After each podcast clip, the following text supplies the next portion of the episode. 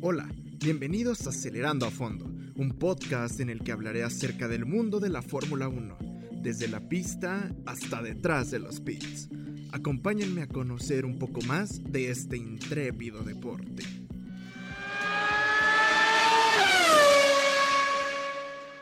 Hola, buen día, soy Gus Granados y sean todos bienvenidos a este nuevo episodio de Acelerando a Fondo. ¿Cómo están? ¿Cómo están el día de hoy? Espero que se encuentren de maravilla, así como yo. Pues les pido una disculpa, primero que nada, por haberme ausentado estas semanas, pero han sido unas semanas caóticas. La escuela, la universidad, un rollo, el trabajo. Pero les cuento que este va a ser un episodio un poco más largo ya que tenemos muchos temas para ponernos al corriente.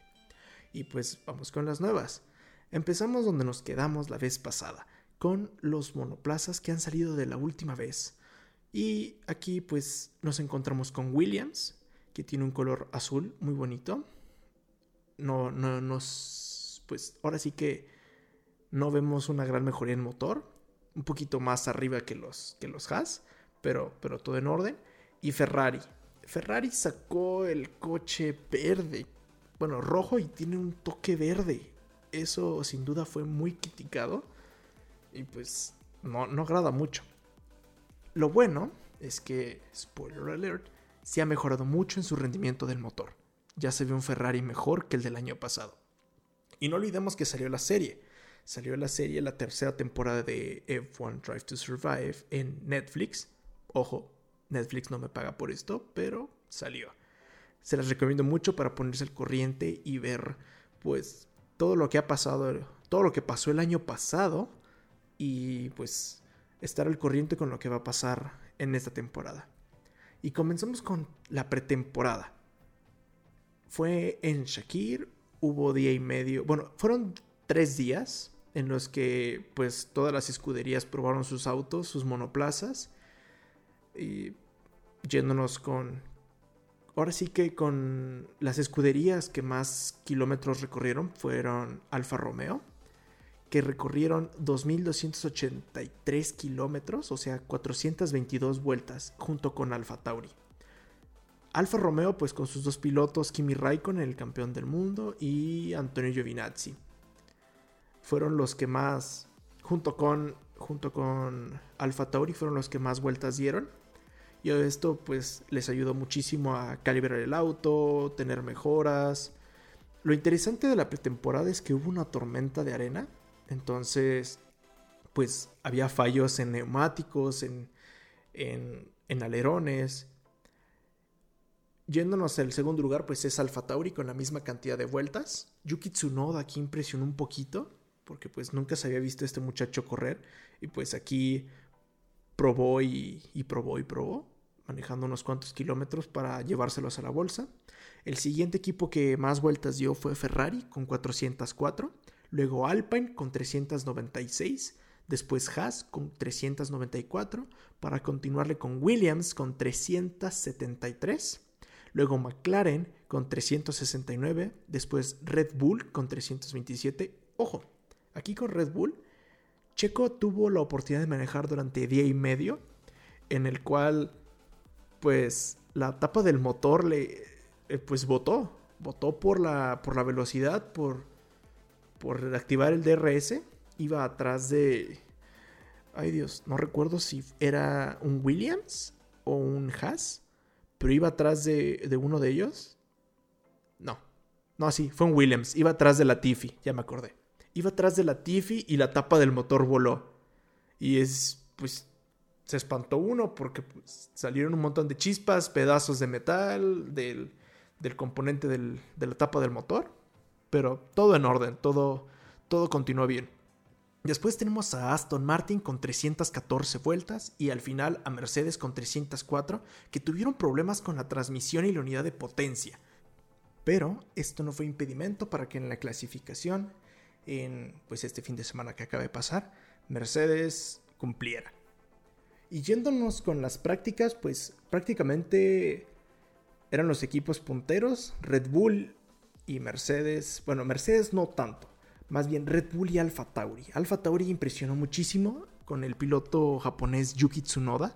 Este joven dejó muy buen sabor de boca porque en las, en las prácticas estaba segundo, tercero, segundo, segundo, segundo. Max Verstappen llevándose todo en primer lugar, todo. Yéndonos con la, con la primera quali, con la quali 1, eh, pues quedaron tirados en los últimos lugares Sebastián Vettel, Nikita Mazepin, Mick Schumacher, Latifi y Esteban Ocon. Sebastián Vettel no se ve que levante. Lo cambiaron de, pues, de escudería, pero no se ve que levante. De hecho, se quedó en, la quali 1 porque pues, no, no respetó una regla. Se, pasó una bandera y, y pues fue penalizado. Lo mandaron hasta el fondo. Después en la segunda quali fue donde pues recuerden que en la segunda quali es como salen los neumáticos de la carrera, es decir, los neumáticos que usas en la quali tienen que ser los que vas a usar al inicio de la carrera. Aquí, yéndonos con Mercedes y con, y con Red Bull, fueron de los pocos equipos, si no es que son los únicos, en que utilizaron los neumáticos medios para, pues, estrategias. Se llevaron la estrategia. Recuerden que, que el circuito de Bahrein de Shakir es una pista abrasadora y los neumáticos se acaban rápidamente. Tristemente, eh, este Checo Pérez no pudo, no pudo pasar a la quali 3. Se quedó en onceavo lugar, donde iba a, pues a despegar, ahora sí que a arrancar el, día de la carrera. En la quali 3 fue donde Verstappen se llevó todo y se, se quedó con la pole position. Ojo, esta quali 3 estuvo muy interesante porque pues Verstappen puso un, récord, un tiempo récord. Avanzaron, arrancaron, aceleraron y Lewis Hamilton, ya para los últimos segundos, Lewis Hamilton lo rompe el récord y llega Verstappen y dice, Nel, este es mío. Y se lo lleva. Se lleva la pole, arrancando desde el primer lugar en la carrera. Ahora nos vamos con la carrera. Vaya, me estoy yendo un poco rápido.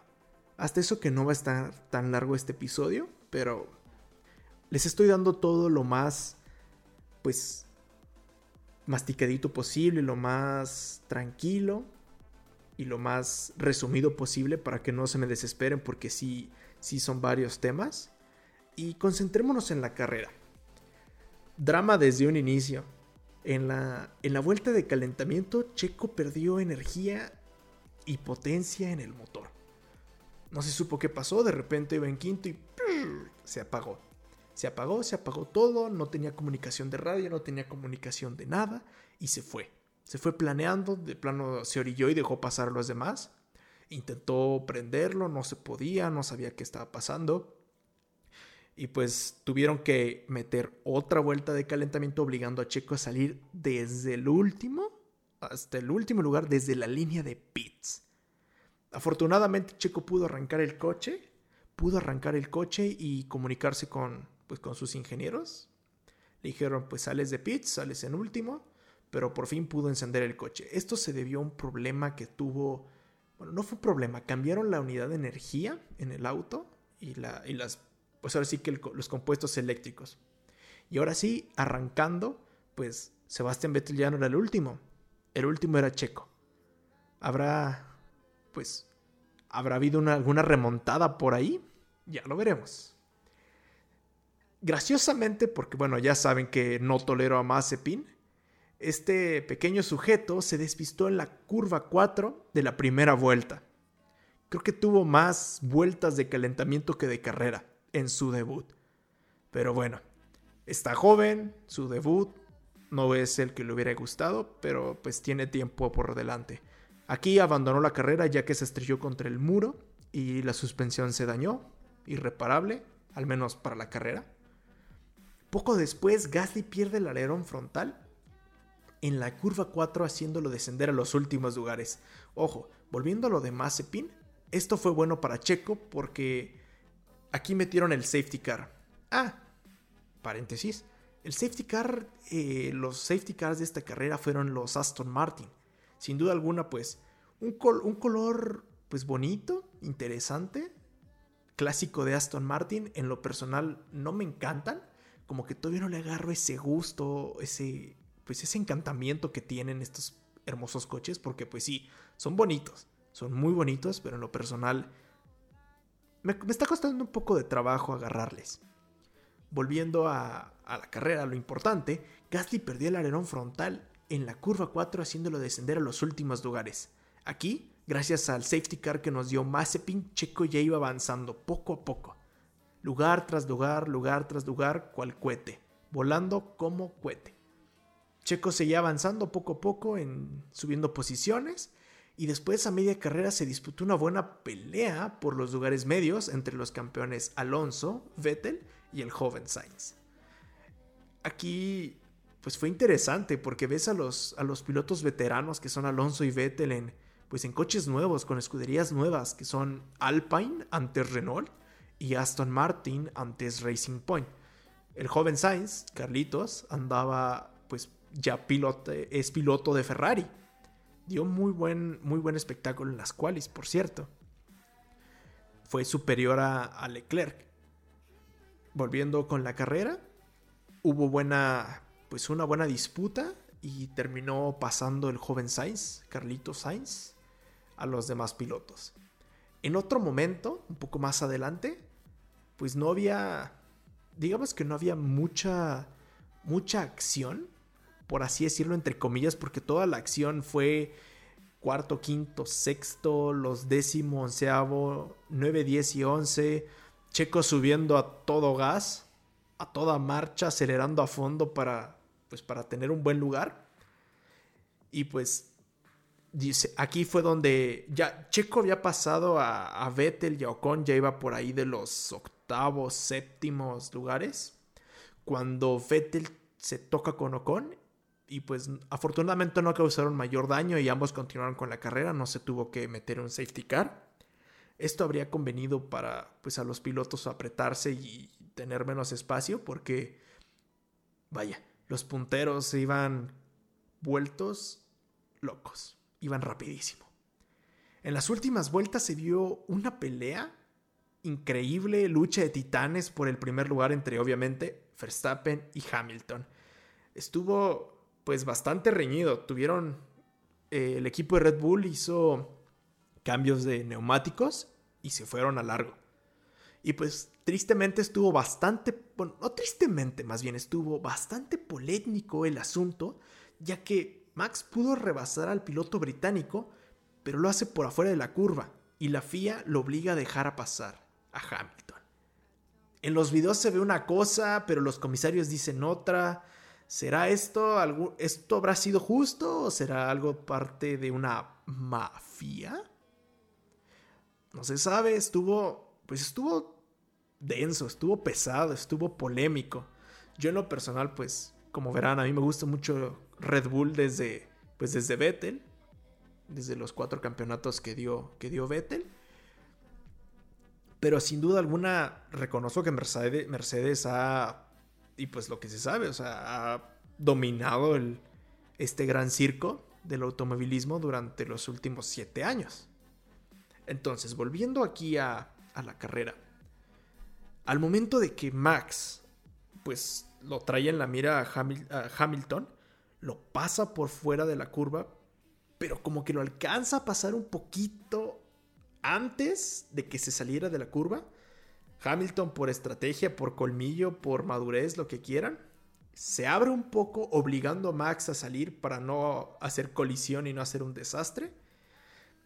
Lo adelanta, sigue acelerando, acelera a fondo y le avisan por radio a Max que tiene que dejar pasar a Hamilton porque los comisarios de la FIA le dijeron al equipo que si no lo dejaba pasar, lo iban a penalizar. Max molesto, pues lo deja pasar de una manera muy, muy, muy fácil. Y pues tristemente se llevó el segundo lugar, pero con .7 centésimas. Con nada, con nada, con nada, con nada. Si lo hubieran penalizado, bueno, Max lo comenta, y a distintos periódicos, uno de ellos en, en Holanda, a él le hubiera gustado que lo hubieran penalizado. Lo hubieran penalizado porque ahí hubiera establecido un punto, hubiera establecido una dominancia sobre los Mercedes, más de la que se vio, porque honestamente Red Bull este año es más rápido que Mercedes. Y pues Mercedes hace lo suyo, hace su trabajo, nunca alardean de lo que hacen, pero Red Bull es un toro nuevo. Un toro, toro nuevo. Al final, el piloto británico se lleva la primera carrera de la Fórmula 1 en este año 2021. Después termina Max Verstappen a .7 centésimas. Ah, volviendo a esto de los tiempos, si lo hubieran penalizado no habría habido tanto problema, hubiera terminado también en segundo, porque después Bottas llegó 37 segundos después. ¿Pueden imaginarse esto? El mundo que había entre estos dos titanes peleando por el primer lugar, el mundo que de, tiempo que dejaron separando a los demás pilotos, ojalá y veamos nuevas, nuevas peleas entre estos titanes y, y pues que se saquen chispas. A ver cómo se pone esto. Por, yéndonos a la clasificación, Hamilton se lleva el primer lugar. Después el segundo lugar se lleva Max Verstappen. El tercer lugar lo toma Bottas. Lando Norris. Ojo con este muchacho. Este muchacho anda bastante, bastante bien. McLaren. McLaren Mercedes. Este, este año hicieron el cambio con Mercedes para, para el motor. Pero Lando Norris, a pesar de ser joven, se ve que anda duro. Anda duro y aguas con este muchacho. En quinto lugar, ojo con esto, Checo Pérez. Sí, Checo Pérez se lleva el quinto lugar remontando desde el lugar 20. Sin duda alguna dejó un muy muy buen sabor de boca. El, pues su clasificación no fue buena, honestamente no fue buena, y mucho menos el drama que se vivió al inicio de la carrera con el, con el motor apagado, el coche sin potencia, sin poder, sin energía para haber quedado en un quinto lugar y haber obtenido 10 puntos para la escudería, hizo un excelente trabajo, como Christian Horder lo dijo, me quito el sombrero. Este señor, en cuanto se adapta a su coche, le agarre el coche, aguas. Aguas porque va a estar en los podios. Y como él lo dijo, este, este muchacho, el, el increíble checo, yo no vengo buscando podios. Si tengo un coche para ganar, quiero ganar. Se está poniendo la vara muy alta, pero vale la pena. Vale la pena escuchar todo esto que dice y pues ver cómo va creciendo.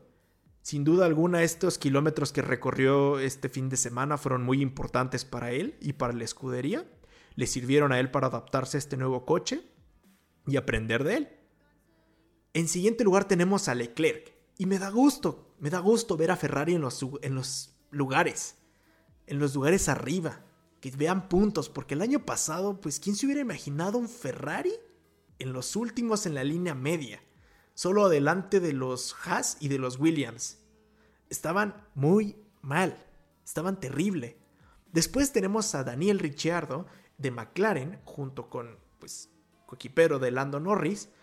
Se decía que este piloto puede ser superior que Norris. Sin embargo, pues igual que todos, como lo, como lo podemos ver, muchos de los equipos, de los pilotos que cambiaron de, equipo, fueron pues inferiores a los pilotos que ya estaban. La excepción es Tsunoda, pero vamos a llegar a él en un momento. Después de Daniel Ricciardo llegó Sainz, también de Ferrari. Les digo, da mucho gusto ver a Ferrari un poco más arriba, luchando por puntos, arriba de la línea media. Después tenemos a Yuki Tsunoda. Este muchacho me agradó cómo corrió. Me agrada cómo se ve su futuro y tiene pues un futuro interesante, porque no solo en su primera carrera en la Fórmula 1 obtiene puntos, sino que queda arriba de su coequipero Pierre Gasly. Increíble, ¿no? Y este joven es el primer piloto de la historia en, más bien, el primer piloto del siglo XXI en correr en la Fórmula 1. Este muchacho tiene 20 años, es más chico que yo. Unos cuantos meses, pero es más chico que yo. Después tenemos al hijo de Papi Stroll con Aston Martin llevándose un punto en décimo lugar. También arriba de su equipero Vettel. Después, bastante, bastante buen fin de semana que tuvieron los, los Alfa Romeo. Se vieron intensos. Se ve que traen un buen coche. Traen un coche mejor que el del año pasado, afortunadamente. Y pues vimos bastante competencia en esos lugares. En el 9, 10, 11 y 12 vimos bastante competencia entre, pues en, en distintos puntos de la carrera. Después tenemos a Giovinazzi, atrás de su equipero, el campeón del mundo Kimi Raikkonen. Ocon. Anteriormente, pues Ocon estaba con Renault, hoy está con Alpine. Creo que sigue siendo lo mismo, pero lugar 13, no se llevó ninguna ninguna pues ningún punto. Después, ojo con este muchacho, George Russell. Tristemente la escudería no le ayuda, pero en cuanto pueda estar en Mercedes lo van a llamar y aguas, porque también es muy buen piloto. Para, para que con un Williams quede en 14 arriba de Vettel y Gasly, algo está haciendo bien. Después tenemos a Sebastian Vettel que... ¡Ay Dios!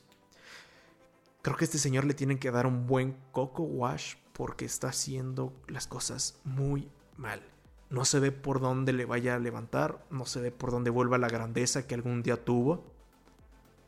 Es triste porque pues ves un grande, un tetracampeón y... Pero lo ves mal. O sea, ¿cuándo has visto un tetracampeón en 15? Está feo. Pues espero que en algún momento de la, de la temporada mejore. Porque pues sí está triste.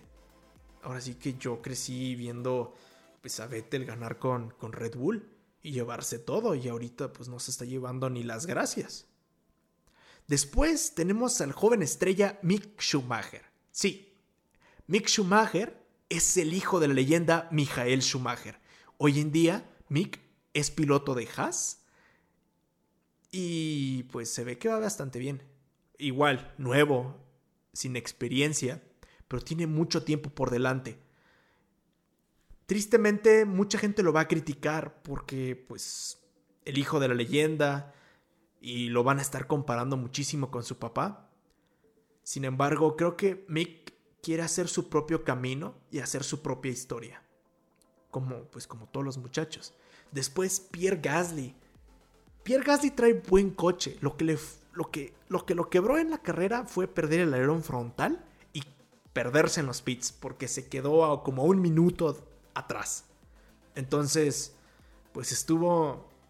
Estuvo triste cómo, cómo fue que Gasly pues quedó en 17 y después tenemos a Nicolas Latifi, de Williams.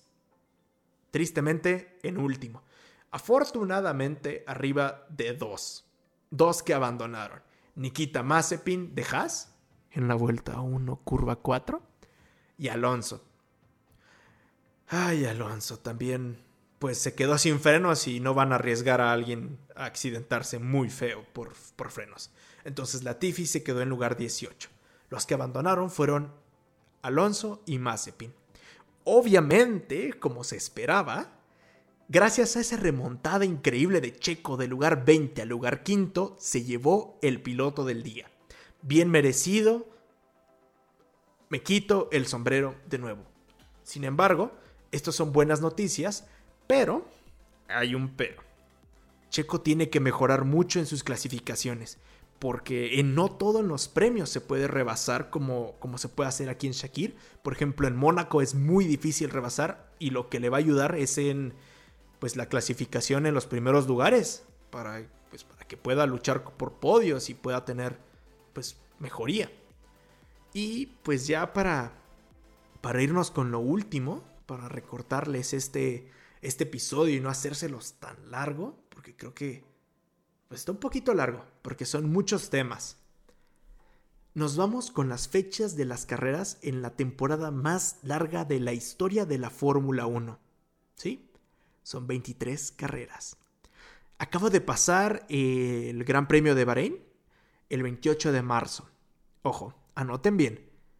El próximo premio es el 18 de abril en Emilia Romagna en Imola, Italia.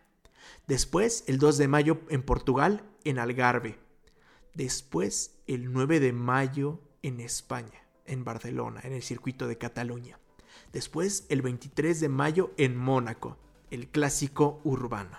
Aquí tiene que estar bien afinado el Checo para obtener buenos lugares. Y como siempre, Checo representando a los mexicanos y poniendo el nombre de México en alto. Continuamos con las fechas, no me despisto. El 6 de junio tenemos el Gran Premio de Azerbaiyán en Baku. Un... pues es bastante nuevo. No, no es cierto, no es nuevo. Es, es bastante rápido. Me equivoqué, perdón. Es bastante rápido. Es un circuito urbano muy rápido. Después tenemos el 13 de junio el Gran Premio de, Canadá en Montreal. Volvemos a, eh, a, Francia el 27 de junio en el Paul Ricard. El 4 de julio en Austria en el Red Bull Ring en la casa de Red Bull. El 18 de julio vamos a Silverstone en Gran Bretaña. El 1 de agosto vamos a Hungaroy en Hungría. El 29 de agosto el Spa Francorchamps de Bélgica. El 5 de septiembre en Zandvoort en Países Bajos. El 12 de septiembre el Gran Circuito de Monza. La velocidad a tope. El 26 de septiembre nos vamos a Rusia en la ciudad de verano Sochi. El 3 de octubre volvemos al Marina Bay en Singapur. El 10 de octubre se corre en Suzuka, Japón, país de Yuki Tsunoda. El 24 de octubre en Estados Unidos, en el Circuito de las Américas. Y el 31 de octubre en el Hermano Rodríguez, México. El 7 de noviembre vamos a Interlagos en Brasil. El 21 de noviembre en el Albert Park de Australia. Este gran premio se movió, se supone que es el primero, pero se movió se movió a, las últimas tres fechas. El 5 de diciembre vamos a Arabia Saudita en Jeddah, un nuevo circuito urbano. Este va a ser su debut y su primer año, veamos qué tal. Y el 12 de diciembre, el clásico Jazz Marina. Nos vamos al Jazz Marina en Abu Dhabi. Y pues amigos, esto sería todo.